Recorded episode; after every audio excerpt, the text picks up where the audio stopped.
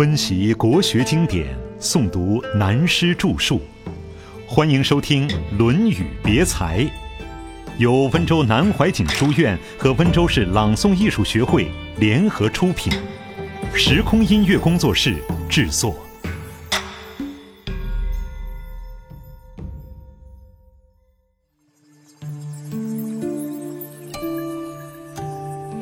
司马牛的问题。司马牛问仁，子曰：“仁者，其言也任。”曰：“其言也任，斯谓之仁矣乎？”子曰：“为之难，言之得无任乎？”司马牛问仁，孔子的答复又不同了。他说：“有人道的人，在讲话的时候不随便说话。”这个忍就是后世所谓说话忍一点，慢慢来。由这一句话看来，司马牛可能有放言高论的习惯，所以孔子教他不要随便说话。司马牛就说：“讲话慢一点，不随便放言高论，这样就叫做人吗？这个很容易嘛。”孔子说：“你不要看得容易，真做起来很难。”这是孔子在教育方面针对学生的个性行为某一个缺点加以纠正。接着，司马牛就问君子：“君子在中国古代文化中，尤其是儒家的观念里，差不多是一个完整人格的代名词。”司马牛问君子，子曰：“君子不忧不惧。”曰：“不忧不惧。”斯谓之君子矣乎？子曰：“内省不疚，夫何忧何惧？”他问孔子：“怎样才能够得上作为一个君子？”孔子道：“不忧不惧。”我们听了这四个字，回想一下自己，常住在忧烦里，没有一样不担心的。我们怕自己生活过不好，怕工作没有了。大而言之，忧烦时代怎么变；小而言之，自己的孩子怎么样。一切都在忧中，一切都在怕中。透过了“不忧不惧”这四个字的反面，就了解了人生，始终在忧愁恐惧中度过。能修养到无忧无惧，那真是了不起的修养，也就是克己复礼的功夫之一。司马牛一听，觉得这个道理很简单。他说：“只要没有忧愁，也没有恐惧，这就是君子。”以现在社会来讲，街上这样的人太多了。到那些较低级的纯吃茶地方去看看，那里的人既不担心又不害怕，没有钱用就抢一点儿，那都是君子吗？孔子知道他弄错了，告诉他。不忧不惧是不容易的，要随时反省自己，内心没有欠缺的地方，没有遗憾的地方，心里非常安详，等于俗话说的“平生不做亏心事，夜半敲门鬼不惊”，内心光明磊落，没有什么可怕的，有如大光明的境界，那时一片清净祥和。孔子所讲的不忧不惧是这个道理。并不是普通的不忧不惧。这里有三段司马牛的问题，下面是第三段：四海之内皆兄弟。司马牛忧曰：“人皆有兄弟，我独无。”子夏曰：“商闻之矣，死生有命，富贵在天。”君子敬而无失，与人恭而有礼，四海之内皆兄弟也。君子何患乎无兄弟也？这里的答话是子夏说的，不是孔子说的。但我们常常看到有人写文章说“四海之内皆兄弟也”，“死生有命，富贵在天”是孔子说的，这又弄错了。近几十年来，大家攻击中国文化几千年来受这两句话的影响太大，说中国人喜欢讲宿命论，受了这种思想的阻碍，所以没有进步。实际上，这是中国文化、东方文化、人生哲学中最高的哲学。命是什么？天又是什么？在中国哲学中是大问题。后世的观念对于所谓命，以为就是算八字的那个命、看相的那个命、宿命论的那个命，这就弄错了。这不是儒家观念的命。而儒家观念中的命是宇宙之间那个主宰的东西，宗教家称之为上帝、为神或为佛，哲学家称之为第一因，而我们中国儒家强调之称为命。这样说来，不就简单了吗？所以，这命与天两个东西可以讨论一生的，也许一生还找不到他们的结论。命是什么东西？在宇宙间，生命有一个功能，用现在科学的观念称它为功能。人的生命的功能很怪，因此发展出宿命论。我的医生朋友很多，中医也有，西医也有。我常对他们讲，天下医生都没医好过病。如医药真能医好病，人就死不了。药只是帮助人恢复生命的功能。有一位医生朋友在德国学西医，中医也很懂。我介绍一位贫血的同学去就医，这个医生朋友说什么药都不要用，要这病人多吃点肉，多吃点饭。他说：“世界上哪里有药会补血的？除非直接注射血液进去，一百 cc 注射进去，吸收几十 cc 就够了。”其余变成渣子浪费了。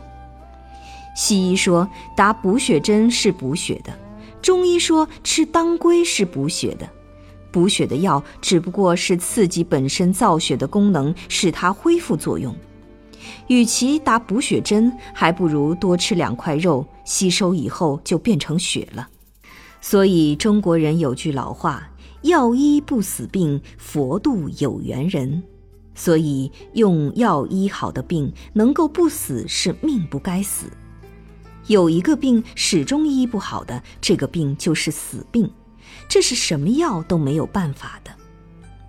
所以，我和医生朋友说：“小病请你看，生了大病不要来，你们真的医不好。”这就是说，生命真是有一个莫名其妙的功能。作战时在战场上就可以看到。有的人被子弹贯穿了腹腔，已经流血，但在他并不知道自己已受伤时，还可以冲锋奔跑。等他一发觉了，就会立即倒下去。等于我们做事时，如果在紧张繁忙之中手被割破，并不会感觉到痛，但一旦发觉了，立即就感到痛。这种精神的、心理的作用很大。胸腹贯穿了。在发觉以前，中间这段时间还可以维持一下，向前奔跑。这个维持住生命的东西也是命，而命的安排就非常妙。关于富贵，孔子也说过：大家都想发财，但发财很难。我也一辈子想发财，我什么都不怕，就是怕钱，可永远发不了财，想尽办法也没有用。所以干脆不去想办法。小的猴子摘包谷摘不到的。年幼时家乡有个人，专门为出丧人家抬棺材，夜间就敲更，非常穷。有一次几个月没见到他，后来又见到了，问他到哪里去了。他说意外的得了一笔钱，本想过一段舒服的日子，不料生了病，把钱医光，病也好了。还是和以前一样穷。当时听了就让他过去了，后来人生经验渐渐增加，就想起这个人。中国人的话：“小富由勤，大富由命，不可强求。”这里子夏劝司马牛不必过分悲哀，因为司马牛有两兄，相颓、相朝，他们在宋国作乱。司马牛想劝阻也没有用，所以才有这样的感叹。于是子夏就劝他放开胸怀，冥冥中自有命运的安排，不要为两个亲兄弟担忧。即使没有兄弟，朋友就是兄弟，朋友同学间相处融洽，无异亲的兄弟。但交朋友要敬而无失。在上论中，孔子也曾说的“久而敬之”这句话，就是交朋友的大原则。朋友交得越久，越亲近了，就要越诚敬。相互间要保持一段恰当的距离，同时相处时要尽量避免过失。这样一来，到处都是好朋友、亲兄弟，哪怕没有兄弟。不但个人关系如此，领导部下同事也是同样的道理。自知者明。子张问明，子曰：“浸润之赠，夫寿之粟，不行焉，可谓明也已矣。浸润之赠，夫寿之粟，不行焉，可谓远也已矣。”子张问：“什么是名？”孔子就答复他上面的两句话，这是我们要注意的，尤其是年轻朋友们前途无量，更要注意“浸润之赠，夫寿之粟”这八个字。将来领导别人乃至朋友同事之间的相处是很难避免的。浸润就是渐渐渗透而伤害别人的做法，憎是讲人家的坏话。肤受就是皮肤表面上的一点点伤害，素是心理上的埋怨攻击，远就远离错失了。我们看历史上和社会上许多现象，尤其当过主管的更体会得到，许多人攻击的手段非常高明，一点一滴的来。有时讲一句毫不相干的话，而使人被攻击者的印象大大改变；而深受攻击的人只觉得好像皮肤上轻轻被抓了一下而已。所以这八个字特别要注意，自己千万不要这样对人，同时自己也不要听这些小话进来。尤其当长官的，对于这些小话不听进来，是真正明白的人。但做明白人很难，尤其做主管容易受蒙蔽，受人的蒙蔽。要浸润之赠，夫寿之素，在你面前行不通，你才是明白人。这是孔子对于明白人的定义。做到这一步，才会远离错失。至于老子所讲的明白人，又进一步了。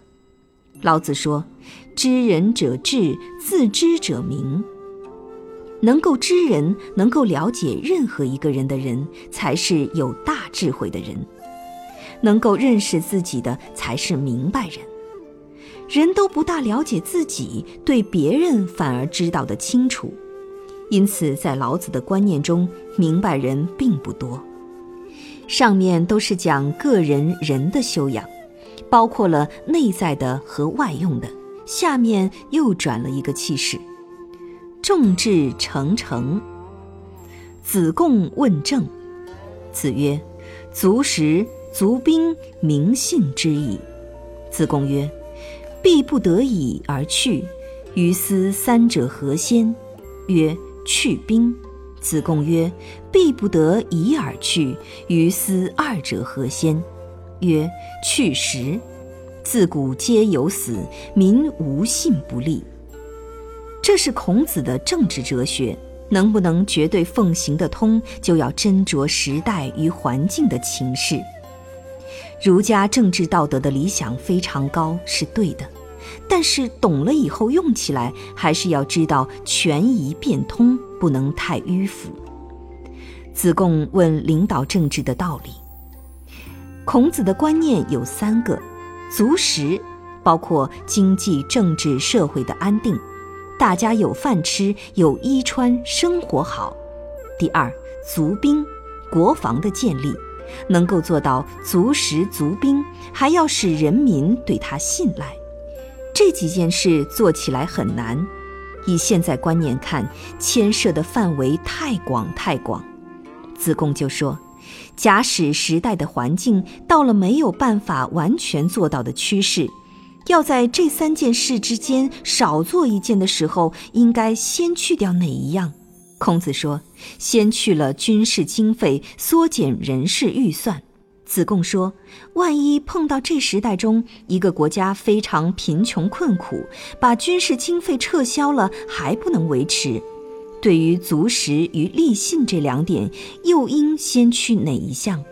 孔子说：“那宁可牺牲经济建设，大家穷，乃至没有饭吃都可以，唯有一个政治大原则中的信必须坚守。”人民对政府的信心坚定，然后才能产生力量。